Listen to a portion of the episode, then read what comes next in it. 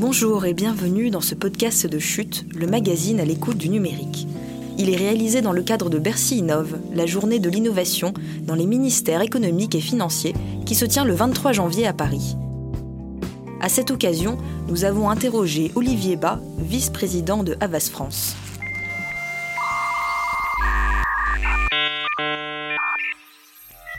Bonjour Olivier Bas, vous avez sorti l'an dernier un livre qui s'intitule Like ton job, comment vivre avec bonheur la transformation digitale. Vous y donnez notamment des conseils pour inventer la formule d'un job épanouissant grâce à la révolution digitale. Alors première question, est-ce que l'arrivée du numérique dans l'entreprise est une bonne nouvelle ou non pour la qualité de vie au travail des salariés? Bonjour, juste une petite précision, je suis vice-président d'Avas Paris. Avas Paris, pardon. Euh, est-ce que c'est une bonne nouvelle Oui, parce que euh, le digital permet de faire une multitude de choses extraordinaires. Euh, et non parce que bien évidemment, si on y prend, si on n'y fait pas attention, ça peut générer toute une, série de, choses très désagréables au, travail. mais peut-être je vais prendre quelques exemples. Il y, a, trois choses que, le, que le numérique chamboule pas mal. La première chose, c'est le rapport au temps. Euh, le rapport au temps, c'est très structurant. Euh, on est, euh, avec le numérique, dans, une espèce de, rêve de l'instantanéité, comme si on pouvait tout faire tout de suite. ça a deux conséquences. Euh, la première, ça a le conséquence de ce que j'appelle le grignotage ou le zapping ou le multitasking, comme on dit. Cette espèce de, de, de, de rêve de, pouvoir en permanence faire une, deux, trois, quatre choses à la fois. C'est-à-dire non seulement euh, être en réunion, mais en même temps que je suis en réunion, euh, j'envoie des mails et, et, dans le même temps, je regarde mon téléphone. Il y a plein de gens en réunion qui font ça dans les entreprises. sauf que ça a des, ça a des effets très mauvais pour notre cerveau. Parce que notre cerveau n'est fait que pour faire une seule chose à la fois, et qu'on soit un homme ou une femme, puisque nous avons le même cerveau. Pour passer d'un sujet à l'autre, le cerveau a besoin de débrancher, rebrancher, débrancher, rebrancher, débrancher, rebrancher. Donc comme dans une, quand dans une journée de travail, on passe sa journée à zapper d'un sujet à l'autre, c'est un peu comme si vous preniez votre ordinateur et si vous l'éteigniez et l'allumiez mille fois par jour. Il y a deux conséquences à ça. La première, c'est que vous allez perdre beaucoup de temps là où vous pensez en gagner. Et puis la deuxième, c'est que ça bouffe une énergie folle. Donc ça, c'est le premier, euh, euh, la, première effet négatif de cette course effrénée contre le temps. L'autre, et, qui est redoutable aussi, c'est que euh, on est tous sur notre couloir de nage à vouloir aller vite, vite, vite. Et donc l'autre devient un bouffeur de temps. Et donc on a de cesse que de tenir l'autre à distance dans les entreprises et comment on fait pour tenir l'autre à distance? On a une arme redoutable, toute simple, ça s'appelle le mail. Euh, et donc, je tiens l'autre à distance à travers des mails. Il y a une phrase extraordinaire, une discussion extraordinaire que moi j'entends dans beaucoup d'entreprises que j'accompagne, dans les ascenseurs ou dans les couloirs. Euh, c'est des personnes qui se rendent compte et, l'une dit à l'autre, mais euh, tu, as, tu as lu mon mail? Et l'autre de lui répondre, oui, oui, je vais te répondre. C'est quand même assez extraordinaire. Elles sont ensemble dans un ascenseur, elles vont y passer euh, 3-4 minutes, mais au plutôt que de parler du sujet, elles se disent qu'elles vont se répondre euh, par mail. Euh, ça a un effet assez dévastateur parce que, en fait, l'humain est un animal social. Il a besoin, il a absolument besoin d'être en relation. Euh, alors bien évidemment, ça permet de gagner du temps quand il s'agit juste d'échanger une information. Mais la plupart du temps, quand on a à traiter des problèmes un petit peu plus complexes, il faut être en, relation avec les autres. Euh, il faut sortir de son bureau, euh, monter deux étages, il faut décrocher son téléphone, il faut appeler pour euh, discuter du sujet, échanger, coproduire ensemble. donc voilà, donc il y a, y a une, une, une, conséquence sur le temps et donc la relation qui est pas qui est pas neutre. Et puis dernière chose, toujours par rapport à ça, les entreprises rêvent de créer de l'intelligence collective. Euh, alors bien sûr, il y a des outils extrêmement performants qui permettent de, de, de, de créer de l'intelligence euh, collective, notamment quand on doit euh, produire à 1000, 10 000, 100 000. Il y a des plateformes extraordinaires, il y a notamment Blue Nove qui fait des choses extraordinaires en, en, en plateforme d'intelligence collective. Mais très honnêtement, quand vous devez produire à deux ou trois, de l'intelligence collective, je pense qu'il vaut mieux être dans la relation, la discussion, plutôt que d'envoyer les mails euh, à deux, trois personnes qui répondent. Et voilà. Euh, donc ça, c'est deux effets assez, assez euh, négatifs, selon moi, de l'usage du numérique. Je voulais rebondir sur un point qui me semble vraiment très intéressant, euh, c'est cette distension des relations finalement euh, dans le monde du travail. Est-ce que vous l'observez dans les boîtes euh, dans lesquelles vous travaillez? Et quelles conséquences elle peut avoir? Est-ce qu'on finalement on a des relations qui sont moins intéressantes ou moins profondes entre collègues? Alors, est-ce qu'elles sont moins profondes. Non, je pense que ce qui se passe, c'est que il y a une espèce de système à deux vitesses. Euh, c'est que, euh, je vous le disais, l'être humain est un animal à instinct grégaire, il a besoin d'appartenir à une bande. Euh, donc il y a des relations très fortes qui peuvent se construire avec des gens avec lesquels on bosse très quotidiennement et qu'on voit très très souvent. Et en fait, il y a une espèce de, renfermement sur cette, cette première bulle ou ces premiers cercles relationnels, tous les autres étant souvent tenus à distance, notamment avec les outils, les outils numériques. Donc on est en relation avec plein de gens, via les outils numériques, mais la qualité de ces relations n'a rien à voir avec la relation de ceux avec lesquels on travaille euh, euh, euh, quotidiennement. Donc il y a un peu un système à deux à deux vitesses qui se qui se met en qui se met en qui se met en place. Il y a autre chose moi qui me qui me qui me paraît important et là du coup le numérique c'est à la fois un problème et une solution je trouve. c'est que les métiers mutent dans les entreprises du fait du numérique les métiers mutent et ils mutent très très fortement. Euh, je, je, prendre deux exemples hein, euh, qui sont assez, assez symptomatiques de la transformation numérique des métiers. Je prendre le métier par exemple de, euh, d'hôtesse de caisse en, en, grande surface, ce qu'on appelait les caissières autrefois. En fait, de plus en plus, elles sont remplacées par des machines. C'est-à-dire qu'aujourd'hui, vous arrivez, vous avez des, des machines où vous scannez vos produits, euh, voilà, et puis vous repartez, vous payez avec votre carte bancaire et vous, et vous partez. Et donc, il y a de moins en moins de caissières. Et ce que font les grandes surfaces aujourd'hui, c'est qu'elles font évoluer le métier des caissières. Elles ne sont plus là simplement pour faire du bip, bip, bip. Elles sont là pour faire de la surveillance d'îlots de caisses automatiques. On a repéré chez ces caissières un niveau de stress euh, qui est de l'ordre de 4 à 5 fois supérieur que le stress qu'elles avaient quand elles faisaient le métier précédent. Pour une raison très très simple. C'est qu'on a remplacé la pénibilité physique du geste par la charge mentale, la peur euh, euh, de ne pas voir un, fraudeur, la crainte d'avoir à intervenir quand quelqu'un justement est en train de, de truander le système. Et en fait, elles sont extrêmement euh, stressées. Donc là, on voit bien, on a un sujet, c'est que la transformation des métiers a des incidences qui sont plutôt, négatives.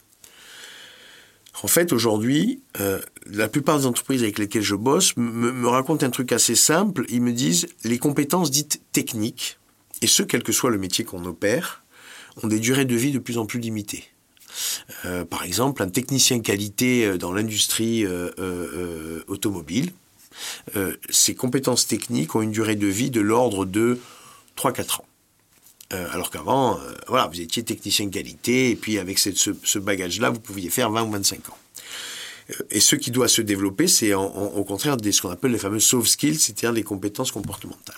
Et là, ce que je trouve de fantastique, c'est que le numérique, à la fois perturbe les métiers et les compétences nécessaires pour les exercer, parce que par exemple les, caissières ce sont bien des compétences comportementales qu'on leur demande euh, et, en même temps le, numérique permet l'apprentissage permanent. Donc là on voit bien le numérique à la fois génère des désagréments et en même temps est une solution euh, aux désagréments qu'il génère. Il y a un point dont on n'a pas du tout parlé dans les désagréments que peut apporter euh, le numérique, c'est celui de la connexion permanente. Euh, donc pour euh, ressortir un sondage récent Opinionway, 93% des Français considèrent le smartphone comme responsable de la liaison quasi permanente avec leur activité professionnelle. Et donc une bonne partie d'entre eux trouvent que le travail est plus présent dans leur vie, le soir, le week-end, pendant leurs vacances. Comment vous voyez cette connexion permanente et quelles solutions vous pouvez, proposer, par exemple, à vos entreprises clientes euh, pour alléger euh, le poids de ce travail qui s'invite à la maison au quotidien? La première chose, c'est qu'il faut savoir que nous sommes le seul pays européen à avoir légiféré sur le sujet, puisque nous avons une loi qui est la loi dite euh, de la déconnexion. Qu'est-ce qu'elle dit cette loi? Elle dit que il faut trouver un accord avec les partenaires sociaux pour un usage modéré euh, des, euh, des, outils numériques. Mais moi, je crois qu'on se trompe de sujet quand on dit ça. Parce que le vrai sujet, c'est pas l'usage du digital. c'est les gens qui en font usage. Quand moi j'ai interrogé des gens sur mais pourquoi vous êtes en permanence connectés en dehors du boulot? C'est assez intéressant, vous avez deux types de réponses. Il y a ceux qui le font par obligation, par peur, par crainte d'un management qui pourrait leur reprocher de ne pas avoir vu passer une information, euh, par un chef qui pourrait leur reprocher euh, de ne pas avoir été assez réactif sur un sujet. Donc le problème là, il n'est pas digital, il est managérial. Et ce qu'il faut corriger, c'est le comportement du chef. C'est pas l'usage digital. En supprimant le comportement du chef, on supprimera, on supprimera l'usage abusif de la technologie. Et la deuxième type de, de réponse que j'ai eue, qui est assez surprenante, c'est que les gens ont peur de passer à côté de quelque chose.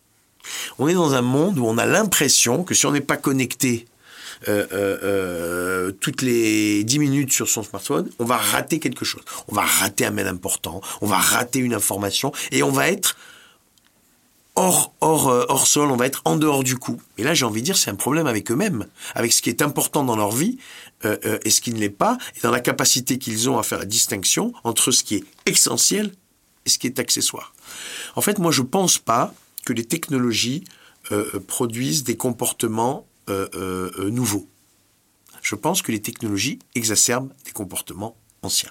Donc il faut traiter les comportements, pas l'usage du numérique, qui n'est qu'une conséquence pour moi.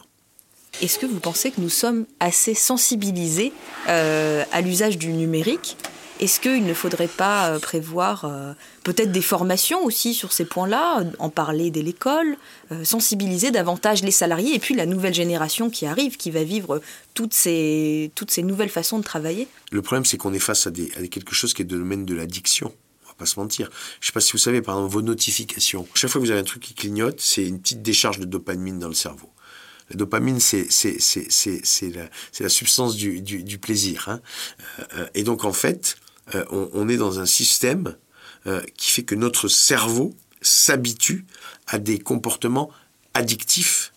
Euh, la peur de, je le disais, la peur d'être, de passer à côté de quelque chose, d'être toujours connecté, les notifs qui fait que je suis dans cette dopamine qui stimule mon, cerveau en, permanence, le fait de vouloir me, me fabriquer une vie qui est une vie extraordinaire et je le fais via les réseaux sociaux, etc., etc. Donc aujourd'hui, il y a des formations mais, mais c'est une question d'éducation, je crois, euh, beaucoup à la maison. J'ai une petite fille de 4 ans et demi, euh, je fais hyper gaffe à sa consommation de, numérique, parce que ça va très vite. Hein. J'ai commencé à m'inquiéter le jour où la portant au bras devant le,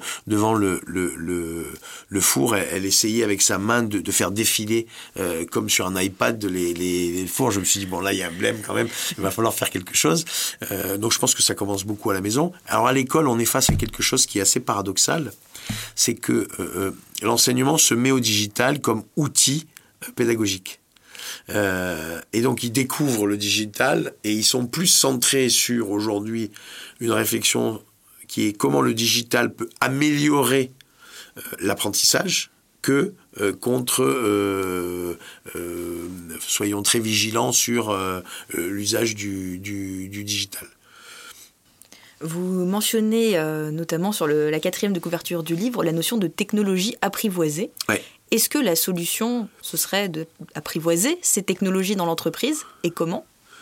Ben, là encore, j'y reviens, c'est une question de, Je pense que euh, apprivoiser, ça, ne consiste pas à, euh, à dire on va pas les utiliser, ça consiste pas à interdire, ça consiste pas à, à faire peur sur l'usage, je pense que ça, ça, ça, consiste à donner envie de faire autre chose et autrement.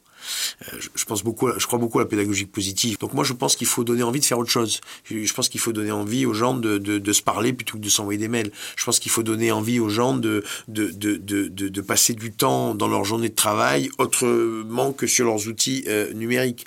Mais très honnêtement, quand vous allez dans une réunion chiantissime où vous demandez pourquoi vous êtes là, vous passez deux heures en réunion, vous sortez de là en vous, en vous disant que ça a vraiment servi à rien, eh ben forcément, ça vous donne pas envie d'aller rencontrer les autres. Et au contraire, ça vous conforte dans l'idée quand même, vous êtes mieux devant votre ordinateur, envoyer des mails et, à, faire toute une série de, tâches euh, euh, euh, qui sont automatisées.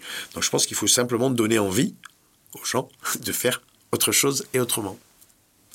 On n'a pas parlé d'un sujet qui est très présent au quotidien dans l'entreprise, c'est les logiciels de messagerie instantanée type Slack. Euh, bon, il y en a bien d'autres, je cite Slack par exemple. Oui, parce que c'est l'un des plus connus. C'est l'un des plus connus. Euh, comment vous voyez ce nouveau mode de communication dans l'entreprise euh, Car il permet d'échanger de façon très rapide, peut-être plus fluide qu'avec des mails. Mais finalement, comme vous le disiez, on se retrouve dans des situations où les gens se disent on va se parler sur Slack plutôt que de se parler en vrai.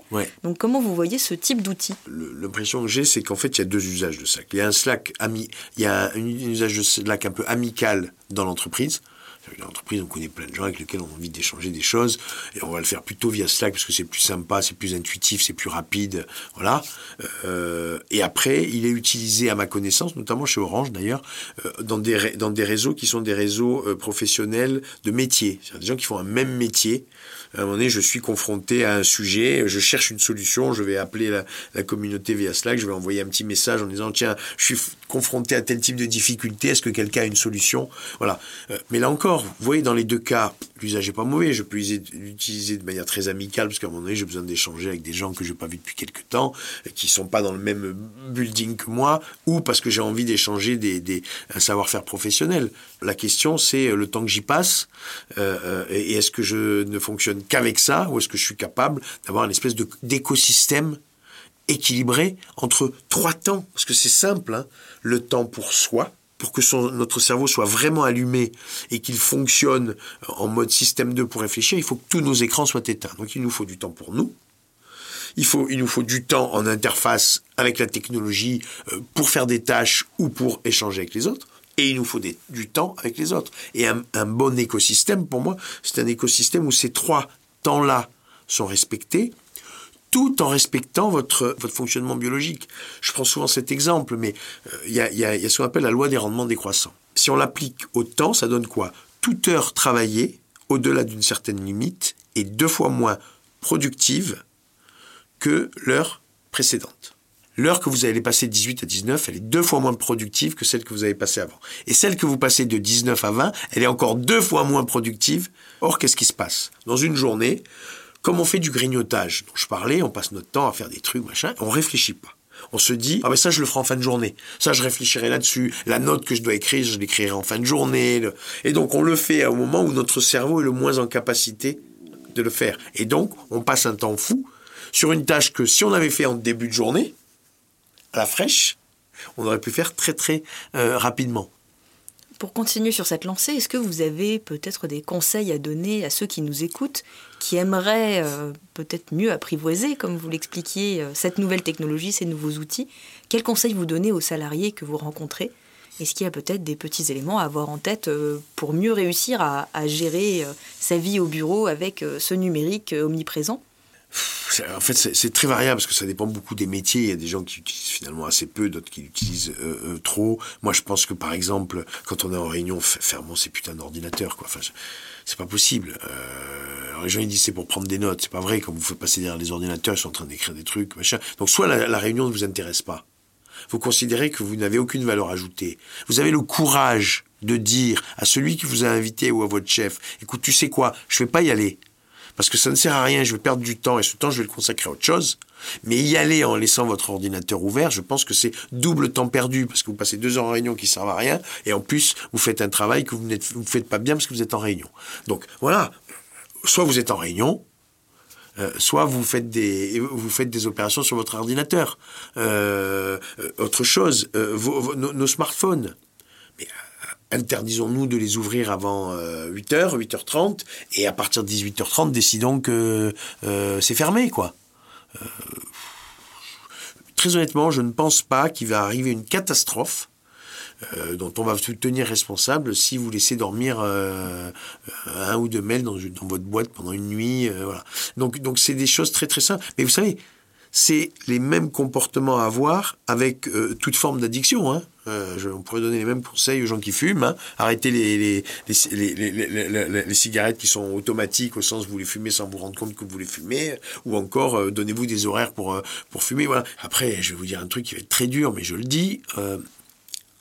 je pense que plus vous êtes équilibré dans votre vie, plus vous avez une vraie sphère sociale, une vraie sphère amicale, une vraie sphère familiale et une vraie sphère professionnelle, les quatre sphères qui fondent un individu, dans lequel vous vivez des choses qui vous intéressent et vous avez des relations de qualité, moins vous êtes addict à la technologie, plus vous êtes en déséquilibre, plus vous allez créer des addictions. Vous savez, les gens qui restent au bureau jusqu'à 22 heures, c'est juste parce qu'ils s'emmerdent à la maison. Ou pire, quand ils rentrent à la maison, il n'y a personne pour les attendre et leur frigidaire est vide. Donc ils restent au boulot. C'est pas parce qu'ils ont plus de travail que les autres.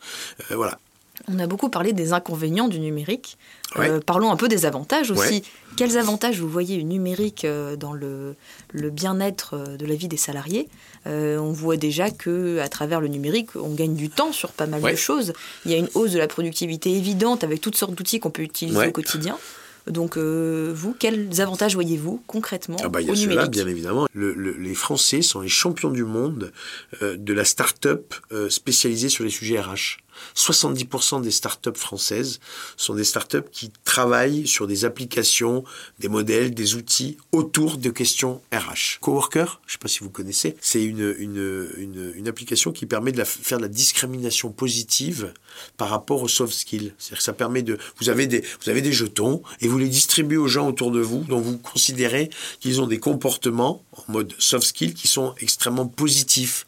Font, preuve de bienveillance, ils sont solidaires, euh, voilà. Donc là, on a un outil digital qui permet de, valoriser tous les comportements euh, euh, et les soft skills positifs dans, l'entreprise. Donc il y, a plein d'usages sur l'organisation de mon temps, l'organisation de mon travail, la relation qui, le, qui le permettent. Et moi, je pense très honnêtement que quand on regarde à l'arrivée, il y a plus de choses positives que négatives si on regarde la technologie. En revanche, c'est toujours la même chose.